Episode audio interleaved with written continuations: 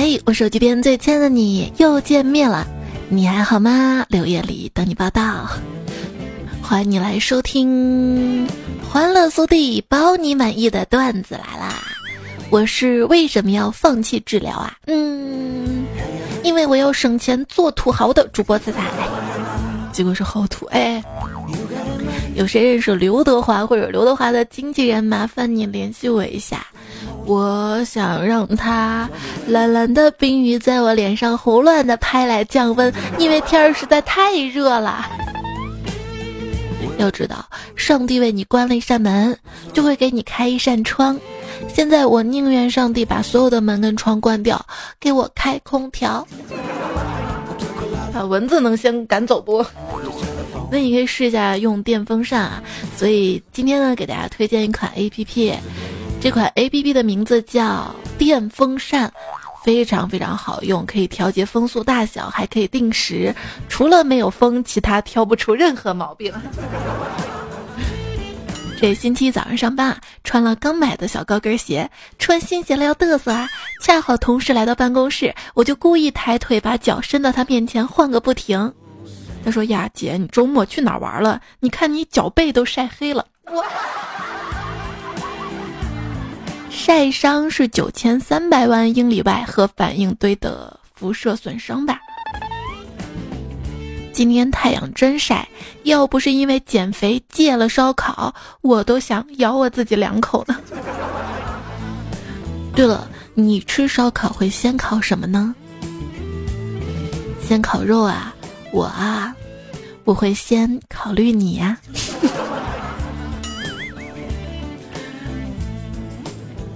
那天出去散步啊，看到一个五岁左右的小女孩抱着她妈妈大腿哭闹，大概就是她想吃路边的烧烤，她妈不让，她就在那儿耍赖，她妈不打也不骂，掏出手机说：“来来来，给你拍张照发朋友圈，让大班里追你的那些小帅哥看看你有多丑。”小女孩马上停止了哭泣，松开了手。哼，妈妈，你每次都出这一招啊！还说呢，就迷你彩他们班有个小男孩啊，可能很多段友都听过这个名字啊，因为迷彩老说他喜欢他，叫李佳熙啊。然后，然后李佳熙每天放学都会等我家闺女走了他才走，每天就这样默默的等着。我都羡慕了，我是怎么形容呢？嗯，柠檬树上柠檬果，柠檬树下只有我，我都柠檬寂寞。就是香香也是从小到大还没有说哪个男生愿意等我放学，好像有的有种你放学别走，这个不算。就是爱我想我想多看我两眼的那个，马上就要垃圾分类了。也不知道自己属于哪一类呀？不知道自己属于哪一类啊？关于垃圾分类，可以这样来分：猪能吃的叫湿垃圾，猪都不吃的叫干垃圾，猪吃了会死的叫有害垃圾，可以卖出去换猪的叫可回收垃圾。多考虑一下，猪垃圾就能分对了。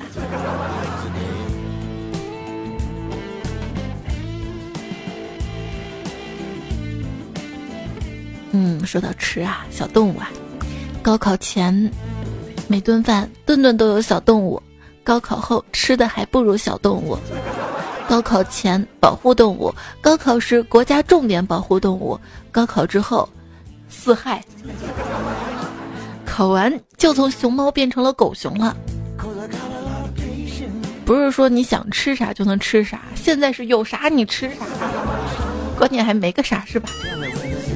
就我高考考完那那几天，我妈跟我说，我已经忍了你一年了啊！你当时说发脾气发脾气，我都忍，你都没有吭声。现在考完了，你可，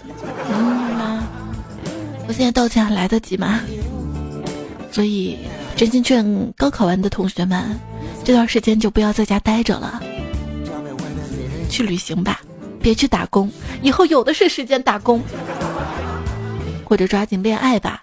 因为现在你恋爱啊，只是看脸；将来恋爱不仅看脸，还要看钱。真的是怕了啊！我好多朋友很久不发朋友圈，偶尔发一次就是录取通知，收到 offer 了。练出腹肌了，买好房买好车了，感觉大家都在默默的努力，然后某一天突然一鸣惊人。我也不咋发朋友圈，因为整天无所事事的，没啥可发的。哇，你不是有生活吗？嗯，也是。我的生活打游戏，我上了，然后被秒了，我还能怎么办呢？想减肥，跑步了，半夜饿醒吃吧，生活总得继续吧。寻爱情，我试了，他不同意，感情不能勉强的。想早睡上床了，就是睡不着。嗯，手机太好玩了，毕竟手机里有亲爱的你呀。上了年纪之后啊，我最常说的两句话，第一句是哈哈哈哈哈哈哈。第二就是爱，你可以简单体会一下乐观积极跟世事疾苦交织的中年生活。为啥话少了呢？生活小技巧：当你把内心完全袒露给他人看的时候，那个人就会迅速的离开你哦。时间长了，你以为有些人变了，其实不是变了，只是面具掉了。来一首丧气之歌，这背景音乐都显得丧了，一会儿一定要换歌。丧气之歌，穷又丧，吃的胖，每天熬夜到天亮，排位打了无数场，至今还在青铜逛。抽式神几千张，非球之血在流淌，撸猫反被猫爪伤，铲屎铲得泪汪汪。减肥越减肉越长，工资卡上余额光，没有钱心却浪，想去穷游走一趟，查查机票去不起，改口说这是理想。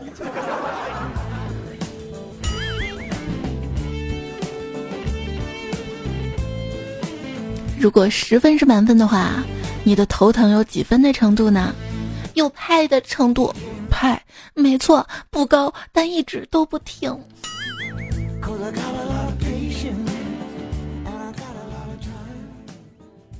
你你你敬酒不吃，光吃菜。为什么敬酒不吃要吃菜呢？还不是因为酒贵呀。有一天喝多了，走在大街上，看到两个穿汉服的人，我还以为我我我喝死了呢。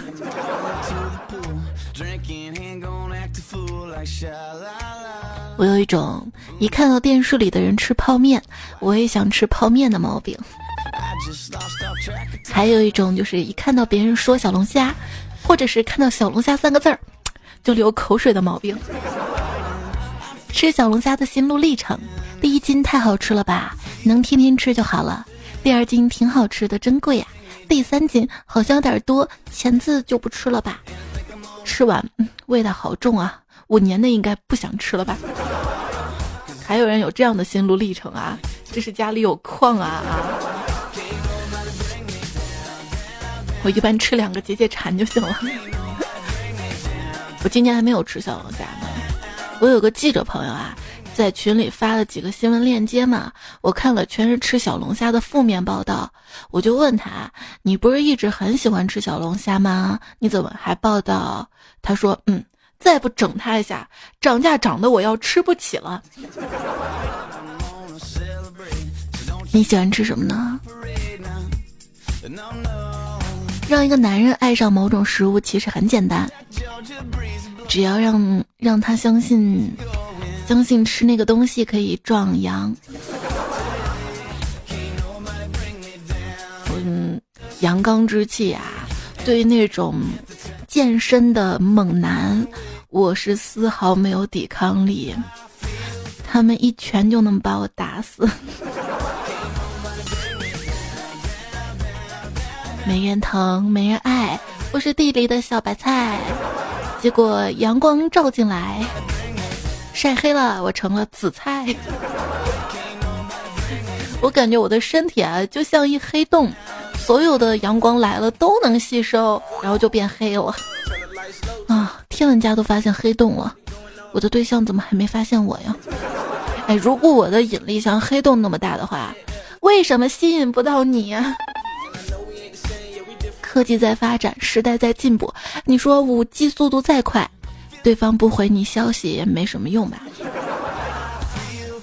如果你问一百个直男，他们喜不喜欢网红脸的女孩，答案一定是否定的。但是如果一个网红女孩问一百个直男，你喜欢我吗？绝对会收到一百三十个肯定答案，其中十个舔狗多回答了三遍喜欢。现代诗一首愿望：想做一只狗，开心时舔舔人，不开心时吃点屎再舔舔人。哎，这个这个口味太重了吧？舔狗语录：过了这个村儿，你就会发现我是一个连锁店。你把宝贝装到购物车，又不付款的样子，像极了爱情。喜欢又不敢下手。人生的四大悲剧，不过就是：穷的没钱做坏事儿，熟的没法做情侣，饿的不知道吃什么，困的就是睡不着。睡不着就不睡了呗。但是明天要早起上班啊，上班干什么？赚钱啊。所以归根到底，你这个悲剧还是没钱呀。多，朋友们，你说人得有多少钱？洗发水快用完的时候，才不会灌点水晃一晃接着用啊？你知道我为什么买电动车而不买摩托车吗？因为摩托车开起来太不友好了。老是发出突突突突突突的声音，我不需要你提醒。太不友好了。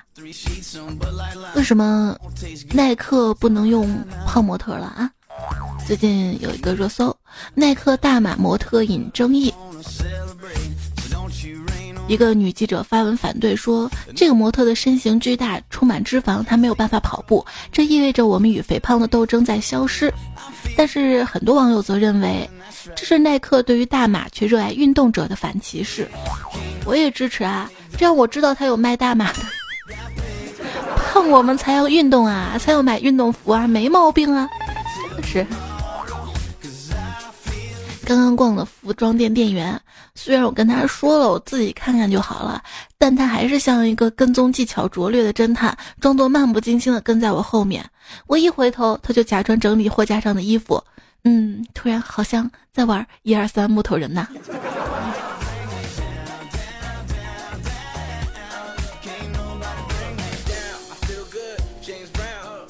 有一兄弟嘛，他媳妇儿打电话说：“老公，我丝袜坏了，你帮我买一双带回去吧。”然后这兄弟就去店里啊，去去看丝袜，可是他也不懂什么丝袜好呀，就就来回看啊，看到有一个打开，自言自语道：“哎呀，这个太太透了，被人看到不好。”老板听到这儿，兄弟，你你你你你你你你别乱来啊！我我我我我小店可是有联网报警的。放心不打劫。你身边有没有这样一种人？比如说买衣服的话，他会问你，你觉得这件怎么样啊？你说一般，他会说，那你懂个什么呀？哎，那你问我意见干嘛呀？所以买衣服还是要自己亲自去试。像我啊，我买衣服总是会到这个试衣间里亲自去试，哪怕是外套也会试。为什么呢？不是因为我矫情，是因为我要在试衣间里偷偷翻看吊牌，看看价格。有的衣服吊牌藏得太深了，要进去好好找找呢。你有没有到商场里连看吊牌的勇气都没有？你有没有买了一些东西特别喜欢，后来发现闲置了？我买了一个蒲团嘛，想自己坐在上面打游戏用。到目前为止，百分之五十的时间用来堆放杂物，百分之四十九的时间被猫睡了，百分之一我坐在上面吃饭，游戏一次也没玩过。这揭示了一个深刻的现实：蒲团很实用。可以让我不玩游戏吗？嗯，发现还是躺在床上玩最爽啊。而且我发现，这个卖二手大疆无人机的朋友都死活不肯降价，有一番中产阶级最后的倔强感。很多卖家都刻意强调只飞过几次，嗯，不知道吗？镜头才是传家宝吗？有些有些人卖闲置，真的卖出了那种传家宝的感觉。别人啊，头顶飞无人机，我头顶嗡嗡嗡嗡飞蚊子。同样是自拍，别人一伸手卡地亚，我一伸手。防蚊手环，别人出门喷香水，我出门嗯花露水。现在是一首无题，为什么蚊子飞来飞去的时候嗡嗡嗡嗡响，叮你的时候却默不作声？因为妈妈告诉他，吃饭的时候别说话。今天在家发现房间地漏堵了，从小区里抄了几个通下水道的电话，心想货比三家来着，打了一个说明情况之后问下一家，又打了问另一家，然后打到第三家，结果对方说：“喂，你别打了好吗？都是我的号，你这是垄断经营啊！”但是有钱好啊，有钱的人终成眷属。没钱的人看得清清楚楚，我喜欢你这句话太轻浮，我爱你这句话太沉重，我给你买栋别墅吧，嗯，这句话刚刚好。什么是爱啊？你爱豆出新歌了。你马上买了专辑，反复听了无数遍，四处安利给周围的朋友，真好听啊，真有才啊！MV 他帅爆了呀！你默默在背后支持着他，可是再怎么努力，他还是看不到你，但是你依旧为他呐喊流泪。也许这就是闲得慌吧。岁月静好，一起胡搞，搞完就散，互不骚扰。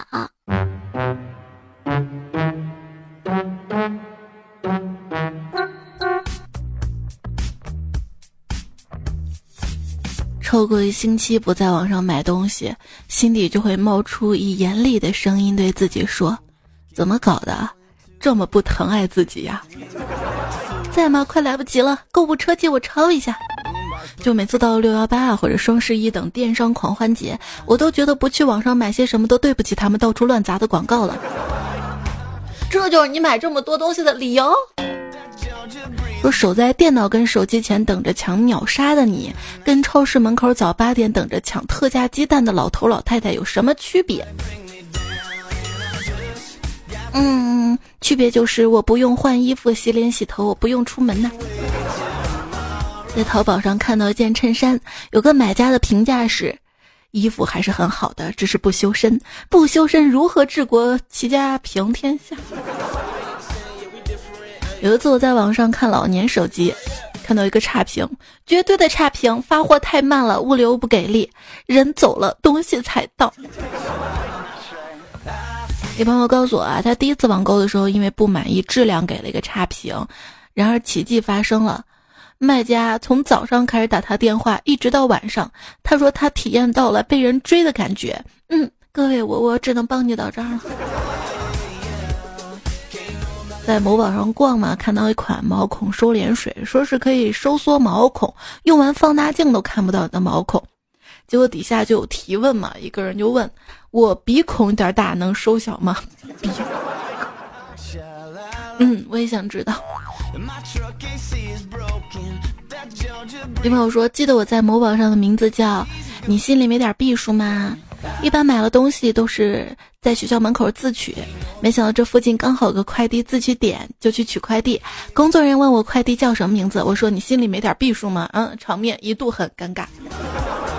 那你可以换个文明点的说法啊，你心里没点避数吗？文明点，你扪心自问。买双手套，老板要三十五，我说三十我就要了，老板不依，非要三十五，讲了几个来回不肯让步，我想想算了，给了一张五十的，他很麻利的找了我三十五，兴奋的手套没拿就跑了。最近啊，网上流行玩抓不住水球，我记得我也有订购这个，结果一年多没收到货，我去问卖家，结果卖家说。到现在我们都没抓起来，钱退了，你去别的地方买吧。嗯。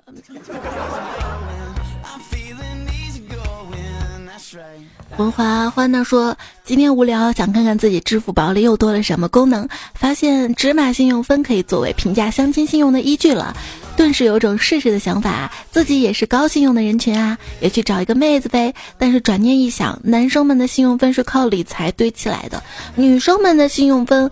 可不是败家败来的吗？顿时吓得一身冷汗。不说了，回头喝瓶小酒压压惊。也有可能是开房开出。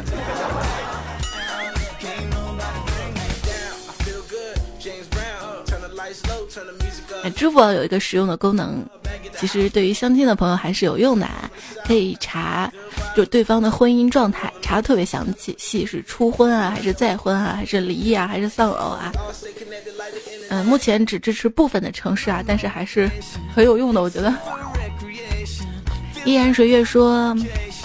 淘宝有款空调被做活动，我觉得挺便宜的，所有尺寸都一个价，想着花同样的价钱肯定买个大点儿才不吃亏啊。于是选了两米乘两米三的，回来发现确实不错，挺好的。我家床是一米八的，够用是够用，不过我没有这么大的被套，呃，这就有点尴尬了。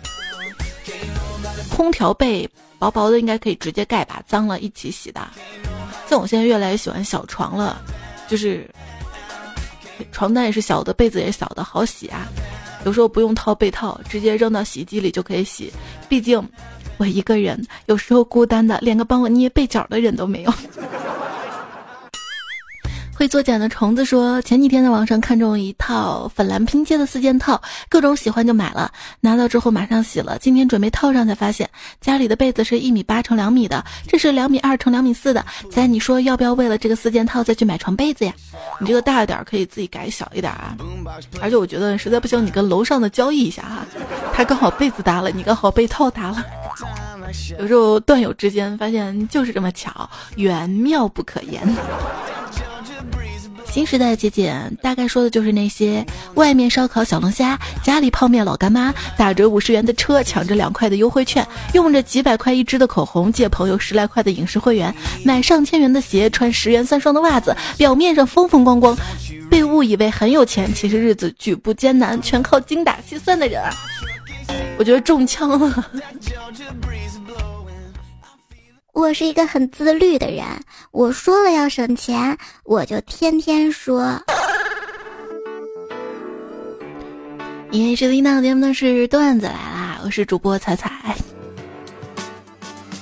不是上个月生病吗？说不出话来，最近嗓子在慢慢的恢复啊，但是还是有些哑，跟你说一声抱歉啦，将就听吧。不过你随便听吧，最近最近不用攒着捏着啊，节目更的快啊。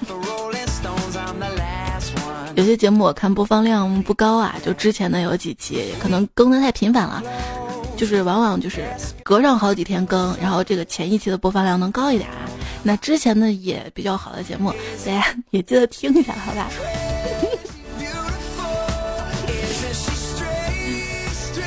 你的收听是我更新最大的动力。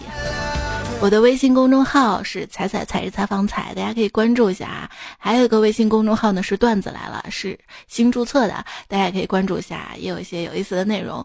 嗯嗯嗯嗯，微博是一零五三彩彩，都等你来。我们接着来看啊，这个段子：老李临终前将儿子叫到床前，孩子啊，爸爸一辈子穷困潦倒的。这八百万人民币是我给你的财产，小李感动的哭了。爸，咱家这么穷，你啥时候攒的钱呢？老李宠爱着说：“这是我去年管黑社会借的百百分之三百的利息，明天你记得还人家两千四百万啊！”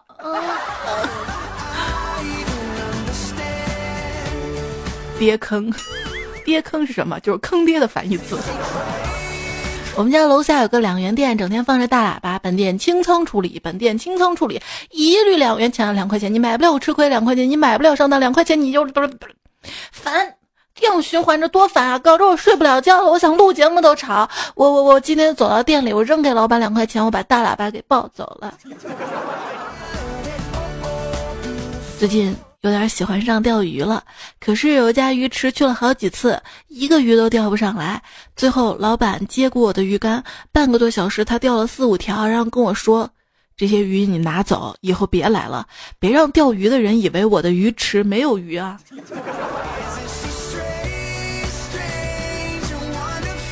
他说：“X 战警的真面目暴露在世人面前，一时间，网络上的吃瓜群众把 X 战警的料扒得精光，各种事情都被爆出来了。只有风暴女安然无事，没有人扒她。其他 X 战警就特别好奇啊，问他为什么没人扒你呢？他说：与女无瓜。”大家好，我是提醒早起小助手，希望大家此刻看到我的消息的时候，可以跟我一起早起，按时早起，锻炼身体，成为每天早起八次都不赖床的人吧。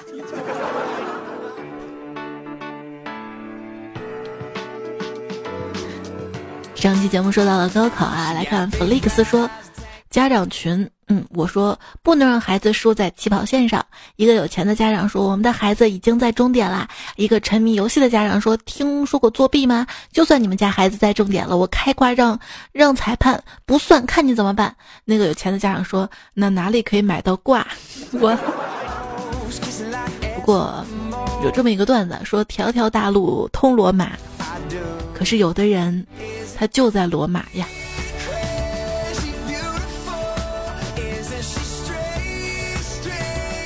前两天高考，高中的微信群里有同学作怪，问大家都分在哪个考场了，炸出一群人捧场，装紧张，装复习，还约好考完去哪玩。这时候班主任突然冒出一句：“祝同学们考出好成绩。”我坐在办公室愣住了，群里也安静了好一会儿。后来很多人都发了哭的表情。可能大家真的哭了吧？班主任说话那一刻，好像真的回到了十年前啊。如今毕业这么多年了，才发现人生没有过不去的坎儿，但是坎儿会一个接一个的出现，永无止境。花和尚本人说啊，九点四十五分没有进考场，那个就是我们旁边这个学校的。别微凉说前两天被安排监考高考，他们不好熬，我们也不好熬啊。不能有多余的动作不说。据说考生说监考老师在旁边呼吸他就紧张，那那我们能不喘气吗？我。冬雨说葛军葛大爷跟我是老乡，那会儿念书伤不起啊。全国高考看江苏，江苏高考看南通啊，南通南通几个重点高中 都是泪啊。不是逾期说高考加油，希望把你们逼急了，什么都可以做得出来，包括数学题呀。那其他考试的朋友都加油啊！Echo 说，今年的高考数学，这是从一九七七年恢复高考至今走过的四十二年中，首次出现高考数学被考生议论。看完我笑得前仰后翻，也哭得撕心裂肺。就是对于学渣来说啊，考试的难度系数越大，则试题总体越容易；反之，难度系数数值越小，则试题难度越大。是的呢啊，说本以为今年高考数学换汤不换药，结果他换了个碗。果然还是数学最稳呐，完全不用担心会及格呀。有一种凄凉叫做，这道数学题已经超出了我语文的理解范围。北方的男人说，独自一人离家三千里读书，深夜听着段子哭，哭啥呀？这个主播好失败呀！讲段子本来想逗你笑的，你怎么哭了呀？有哪些是你高考之后才明白的事儿？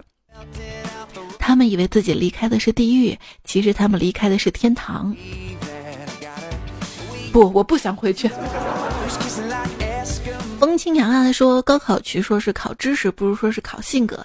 对于一件你不愿意做的事情，在仅仅考信念支撑的情况下，你可以专注到什么程度？这个考验非常必要，因为在高考以后的人生路里，还有无数操蛋的事情等着你。通往理想的道路上，你需要做很多自己不喜欢但必须要做的事情。高考那一段时间的痛苦经历，就是对人最初的塑造。很多人说高考是件残酷无情的事情，但它至少给了你提供一个演算出来的标准答案。而走出校园的生活根本就没有标准答案，你甚至连一个辅导老师都找不到，只能亲身体验各种教训、各种坑，才有机会取得一点点的进步。这么想想，高考其实还挺单纯、挺可爱的呢。但我不想回去。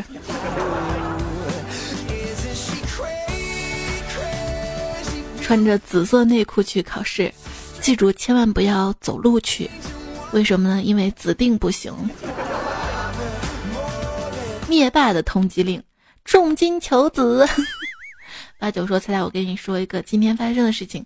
最近期末考试，我有点近视，特地戴了个框架眼镜，然后我已经瞎到戴眼镜也看不到前面朋友答案的地步了。所以说，作为家长，从小督促孩子爱护眼睛，少看什么 iPad、什么手机什么的啊，不然将来抄答案都看不清呢。”星空说高三在楼上撕书，高二在默默的看，我们高一的苦逼的扫地呢。一生有你说分不在高，及格就行；学不在深，作弊则灵。私事教室，为吾闲情。小说看得快，杂志翻得勤。琢磨玩游戏，寻思看电影，可以写情书攀交情。无书生之乱耳，无复习之劳形。虽非跳舞场，堪比游戏厅。心里云：混账文凭。这个文凭啊。大灰狼这个段子啊，说一堆女的去面试嘛，我台大，我交大，我清大，我成大，我北大。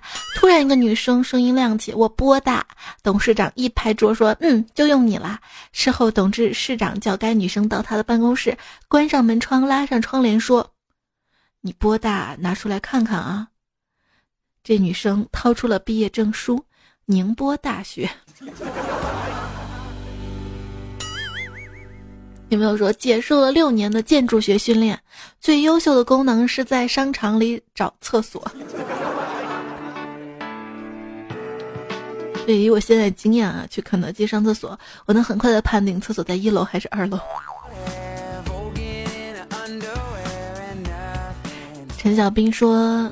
彩呀，当你身边所有人都不理解你的梦想，你要怎么去告诉自己坚持走下去？要怎么告诉自己不要去因为那些风凉话而给自己太多无形的压力呢？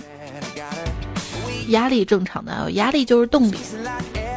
不过我会告诉自己，等姐成功的时候看你们怎么说。然后发现我等不到我成功那一天了，好像。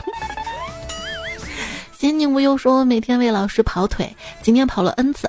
今天从门外进来，老师说。你们看看啊，杰涵都跑瘦了。如果你们想减肥的话，来我这儿报名啊！彩彩加油吧，我又不能去你们老师那儿报名啊。不加糖说彩彩今天好早啊。自从鲁迅在课桌上刻了早字儿，现在干什么都要趁早。你不知道吗？那个截图，三味书屋现实中离鲁迅故居这么近啊，三分钟啊，那都迟到啊。今天早上上课，老师一本正经地说：“今天教室里丢东西了。”教室里议论纷纷。老师又说：“已经弄清楚了，是七点半丢的。七点半之前来的举一下手啊！”好啦，没举手的记迟到一次。老师，你套路好深啊！就算三大雨让这个城市倾倒，公司照样算你迟到。虽然生活很苦，但是我希望你的生活每天里都有一点甜，而我就是那一点甜。猪猪头的大老婆，他说说给我爸妈段子吧。妈妈在厨房里做菜，爸爸在厨房转悠。我妈说你别在这瞎转悠，很碍事儿，你知道吗？我爸说我不仅碍事儿，我还爱你呀。哎我，老司机啊！魏先生说去女神家里修电脑。我既然没有空椅子，就坐他床上修。他却质问我：“你裤子那么脏，怎么坐我床上啊？”我很尴尬，把裤子脱了。女神见状，急骂道：“我是说怎么坐我床上啊？”我我我于是只好躺下来了。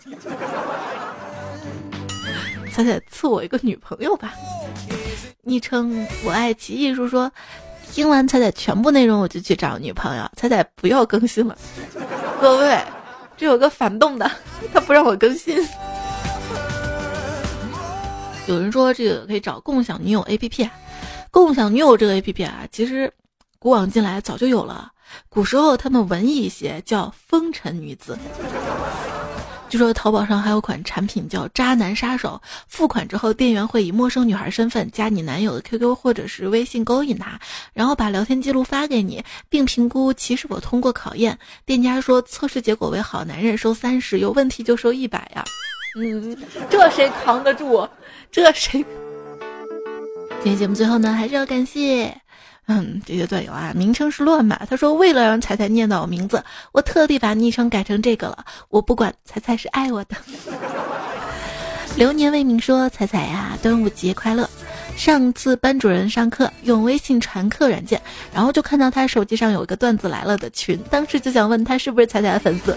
我帮你问了啊，是不是？是不是呀？赵瑶说：“说我说我唱歌好听啊，让我唱歌是吧？哎呀，就是我唱歌就偶尔两句还可以，一整个唱就会露馅儿啊！谢谢在留言里支持我的段友：水居银河、小学生零时无，还有比邻莫西，一个我一个他，头姐的爸爸，隔壁家的猫，仙女不好惹，于子莹，雨雨雨，人极乐，最小外找了好久才找到，柠檬不甜，彩彩甜，余生出超级小牙签，看到六月十一号节目的沙发是 soker soker，还有我想听我想听二零一八，喜马拉雅听我想听。这是很早的 slogan，还有珠穆朗玛的喵咪咪，有你才精彩，还有刚子，第二小林，心意暖意会凉，嗯，六月九号的沙发，小仙仙女不好惹，小彩票略略略，情人幺四七这位乱码的朋友，还有天道大魔王。这期节目呢，用到了以下段子手跟作者他们的段子：一只小胖姐啊，红尘有你，但是我不会怒，一二三四，王良补了。哇，在真学习参谈派，剑锋专家杨文，东东枪，豆田 CT 大哥男朋友，回忆专用小马甲，幸运儿，正宗好鱼头。节目就是这样啦，谢谢你的支持、守候、聆听，记得多多点赞会变好看，多多留言会变有钱，多多分享会有对象，会健康，会上榜。就这样啦。